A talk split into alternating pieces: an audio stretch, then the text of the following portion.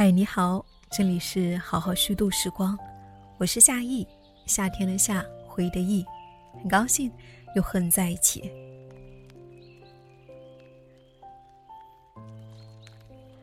不知道你是否跟我一样，一提起鲁迅来，就令我有些紧张，只因为那些年他的文章总是频繁的出现在教科书里面，少年闰土这种活泼的描写还算是讨喜。社戏那种朝花夕拾的情怀也算是动人，但一个初中生无论如何也欣赏不来。真的猛士，敢于直面惨淡的人生，敢于正视淋漓的鲜血，这样严肃的杂文，偏偏教科书中选的最多的就是这一类纪念网友的文章。于是鲁迅在我心目中的形象便固定成了严肃、沉重、望而生畏。就和杜甫一样，你明知道他是伟大的，偏偏亲近不起来，因为实在太过苦大仇深了。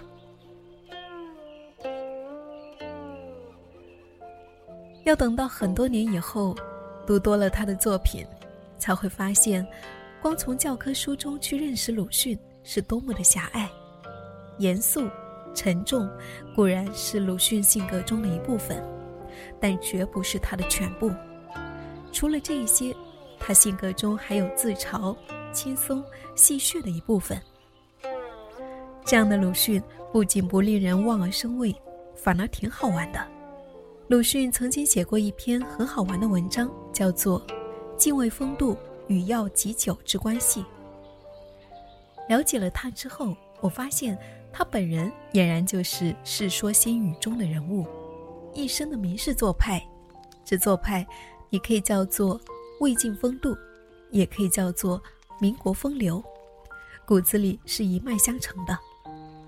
魏晋名士中，鲁迅最像谁？我认为是嵇康。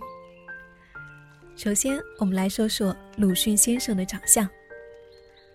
陈丹青认为他长得很好看，说他这一张脸非常不买账，又非常的无所谓，非常酷，又非常慈祥。看上去一脸的清苦、刚直、坦然，骨子里面却透着风流和俏皮。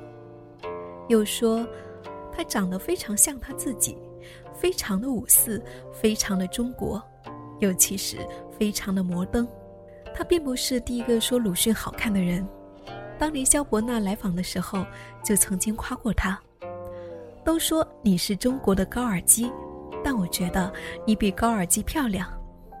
鲁迅毫不谦虚地答道：“等我老了，还会更漂亮。”她好不好看，见仁见智，但毫无疑问，她长得非常醒目。她和其他人合影，你第一眼看到的总是她。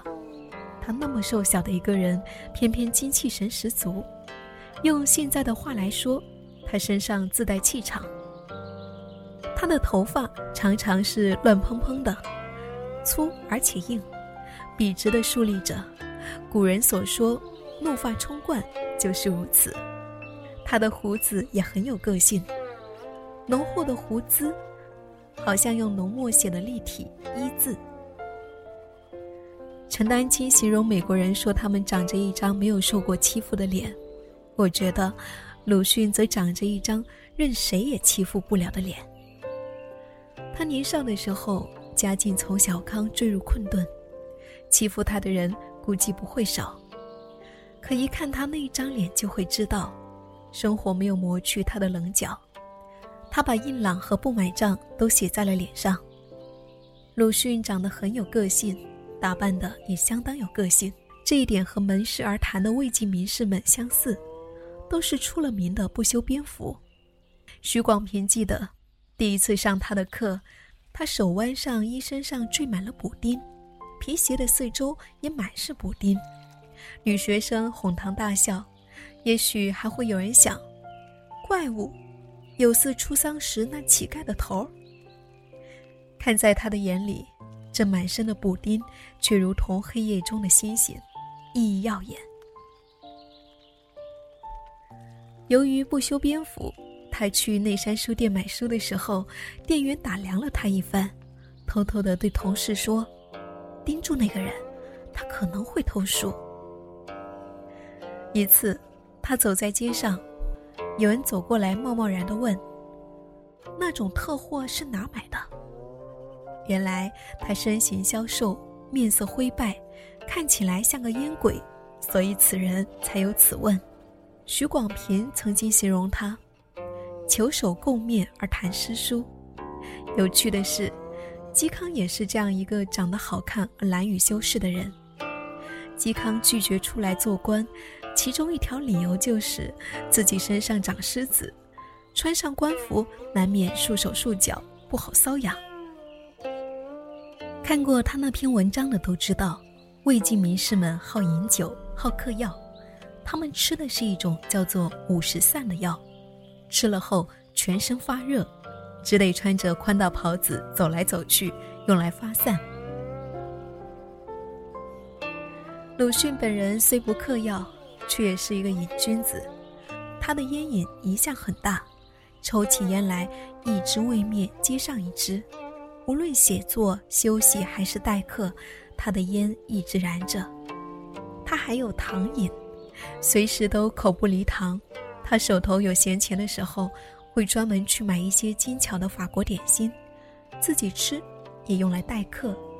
这种点心他通常只招待女客，因为女客们会多吃，而男客们总会不客气的一扫而光。生活中，鲁迅是一个非常爱开玩笑的人。他最喜欢做的事情，就是给人取外号。当时北大有位青年教授叫做川岛，留了一个学生头，他便给人家起了一个绰号“一撮毛”。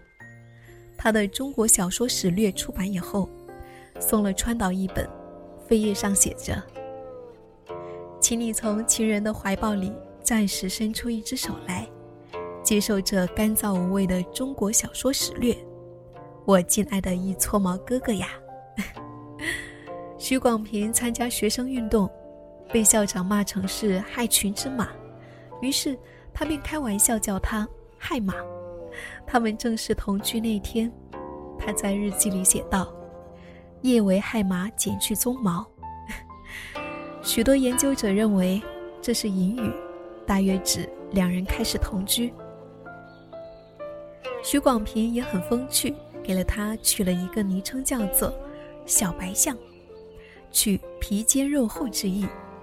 后来他们生了海音，鲁迅就戏称儿子为小红象。阿 Q 是他创造的经典人物。人们问他为什么要给一个中国人取个洋名字，他笑着说：“你看这个 Q 字，像不像一个光溜溜的脑袋后面拖着一根小辫子？” 这形容还真是绝了。除了爱起外号以外，鲁迅本人其实相当幽默。和所有擅长讲笑话的人一样，他讲笑话的时候总是板着脸，一丝笑容也不露，听的人却被他逗得捧腹大笑。有一次，他的侄女问他：“你的鼻子为何比我爸爸矮一点、扁一点呢？”他温和地答道：“我原来的鼻子。”和你爸爸的鼻子一样高，可是我住的环境比较黑暗，到处碰壁，所以额头、鼻子都碰矮了。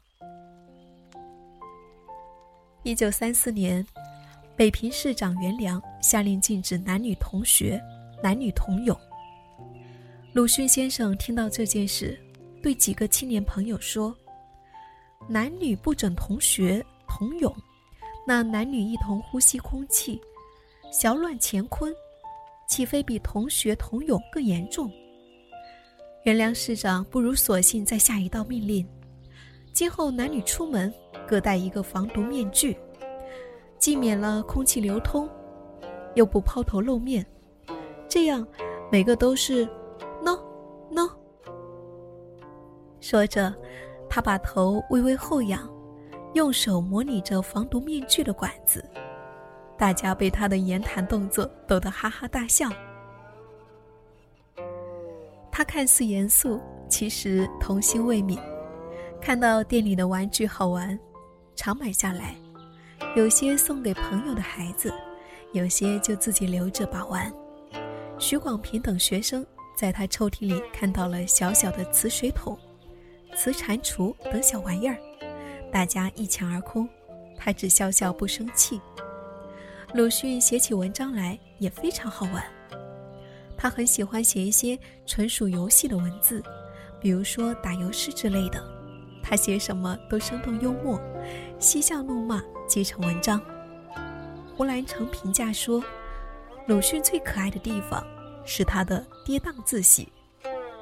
翻译成大白话就是，他为自己的文章写得好而得意，又控制着。不让这种得意表露出来，写着写着，脸上又禁不住露出了自得的微笑。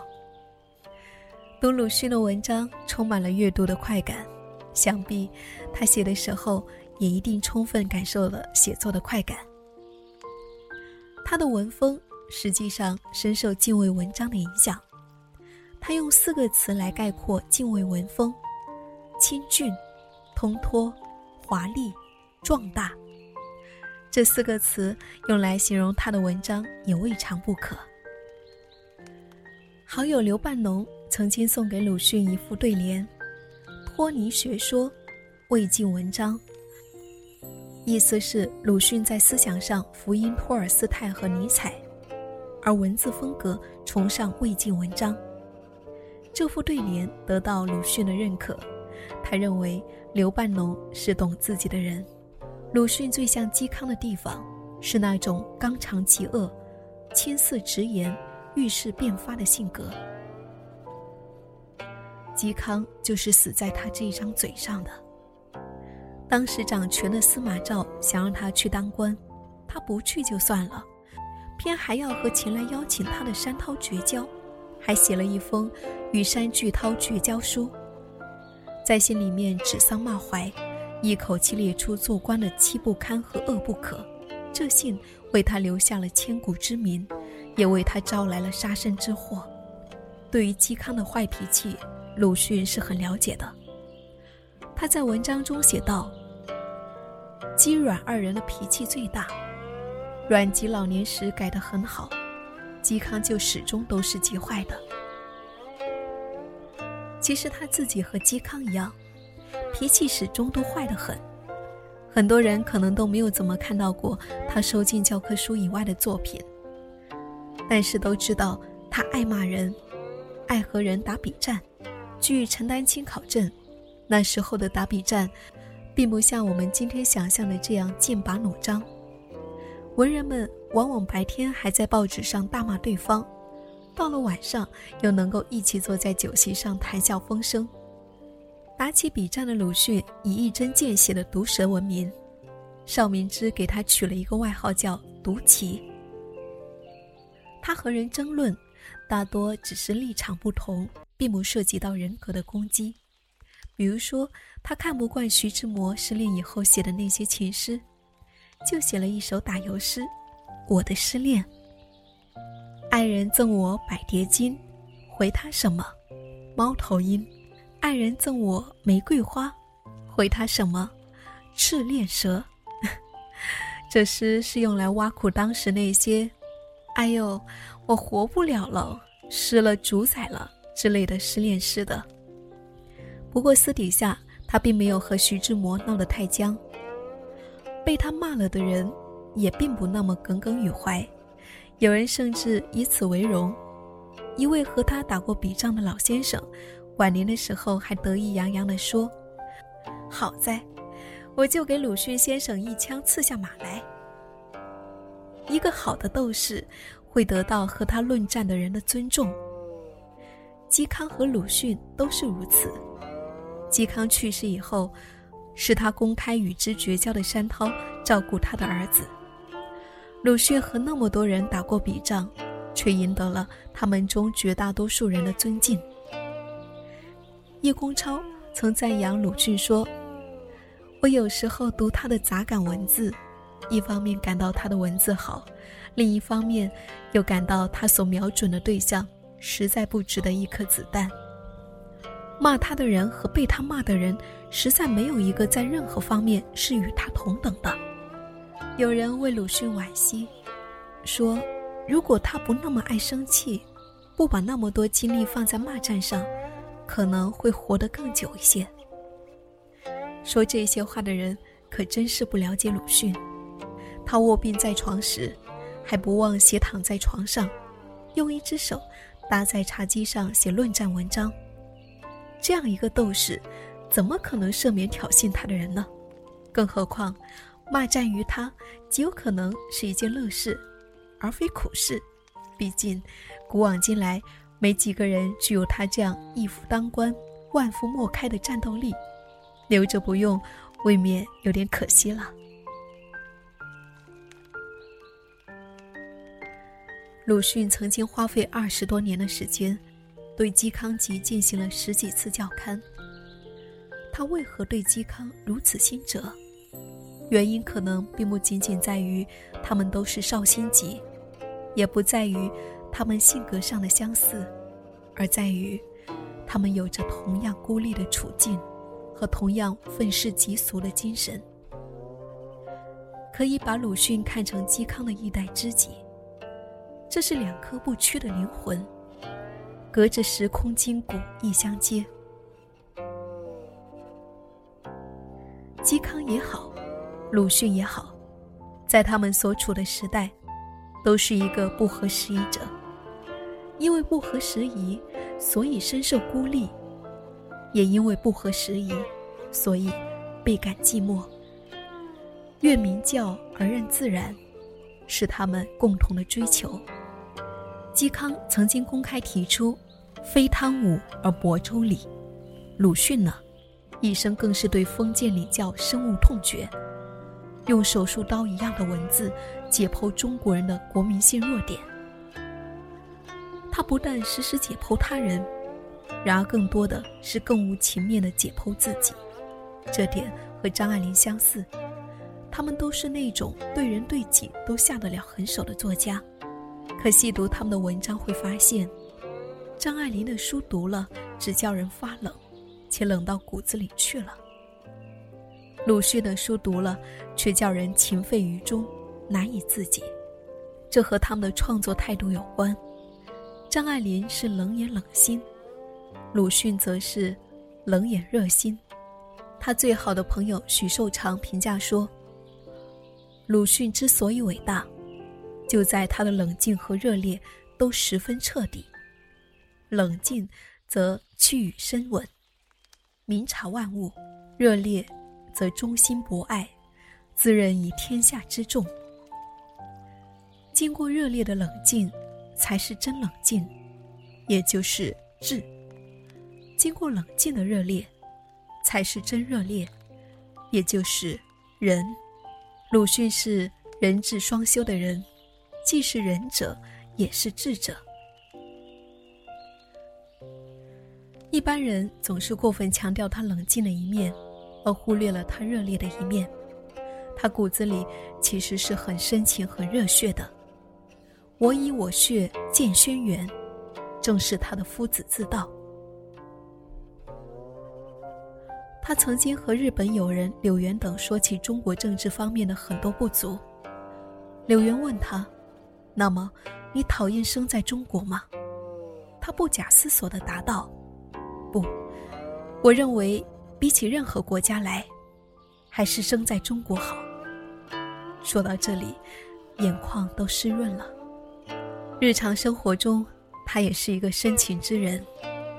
对待攻击他的敌人，他是横眉冷对千夫指；对待亲友，却是。俯首甘为孺子牛。他对两个弟弟都很好，身为长兄，他一度承担起照顾弟弟的重任。在日本求学时提前回国，也是因为周作人结婚了，需要他经济上的支援。奈何后来和周作人失和，这成了他的隐痛。《百年五牛图》的作者梁由之认为，他的大爱不是许广平。也不是周海婴，而是周作人。他写伤势，实际上抒发的是兄弟失和的怅惘之情。他一直期待着有一天能够渡尽劫波，兄弟在，相逢一笑泯恩仇。可惜没有等到。但他从未说过周作人一句坏话，他对朋友和青年学子更是不遗余力。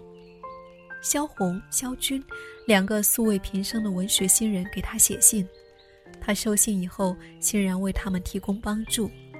正是在他的大力促成下。他们的处女作得以出版，这才有了后来的文坛二萧。出于惜才之心，他对萧红尤为欣赏。萧红曾经问他：“你对我们的爱是父性的，还是母性的？”他愣了一下，肯定地说：“是母性的。”有些人认为鲁迅是悲观厌世的。我不同意这种观点，他也许悲观，但并不厌世。相反，他深深爱着这个千疮百孔的世界。他对国家、对同胞、对身处的这个世界，完全是爱之深，则痛之切。他生平最痛恨的是叫年轻人去牺牲。罗曼·罗兰曾经说过：“世界上只有一种英雄主义，就是。”认清生活的真相后，依然热爱它。鲁迅的这一生，很好的践行了这一句话。诗词大家顾随曾经评价说：“鲁迅先生有与嵇康相同处，他们专拿西瓜皮打秃子的脸，所以到处是仇敌。然而像鲁迅、嵇康他们，说真话是社会的良医，世人欲杀，哀哉。”由于不听话，嵇康最终被司马昭找了借口杀掉了。临行前，他坐在阳光之下，叫人拿古琴给他弹。弹完以后，淡淡的说了一句：“广陵散，从此绝矣。”这是他留给世界的最后一句话。鲁迅留给世界的最后一句话，则是：“让他们怨恨去吧。”我一个都不宽恕。这两个绍兴籍的文人，真是一样的硬骨头，至死都未曾妥协。正是他们这样的人，形成了中国的脊梁。奇怪的是，他们虽特立独行，却并不想儿子学自己。嵇康生前将儿子嵇绍托付给了山涛，让他跟着山涛老老实实的学做官。鲁迅也曾经留话给海英说：“孩子长大，倘无才能，可寻点小事情过活，千万别做什么文学家或者美术家。他们深知自己走的这条路太寂寞，也太苦了，所以他们不愿意儿子再走这条路。但他们自己后悔走这条路吗？从他们临终的遗言来看。”虽九死，其犹未悔。鲁迅去世后，举行了相当于国葬的厚重葬礼，这其实是他所不愿意的。他在病榻上写成的散文《死》里面提到过，他去世后，赶快收敛，埋掉，拉倒，不要做任何关于纪念的事，忘记我，管自己的生活。这样的遗嘱，倒是相当的明示做派，让人想起刘伶“死便埋我的好眼”。可见敬畏风度早已融进他的骨子里。可惜的是，不是每个人都能够理解他的想法，于是他只能被覆盖在写着“民族魂”的大旗下，被隆而重之的埋在了上海的万国公墓。理解，一直都是如此艰难，尤其是对于他的理解。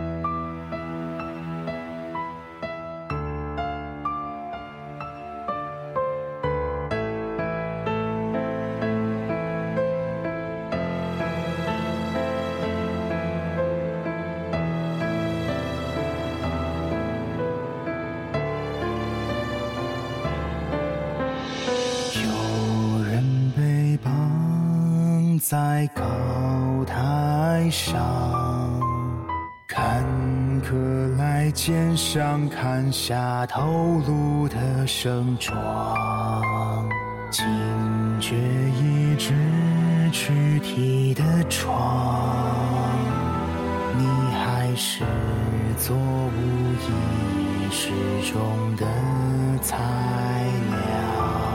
麻醉在一股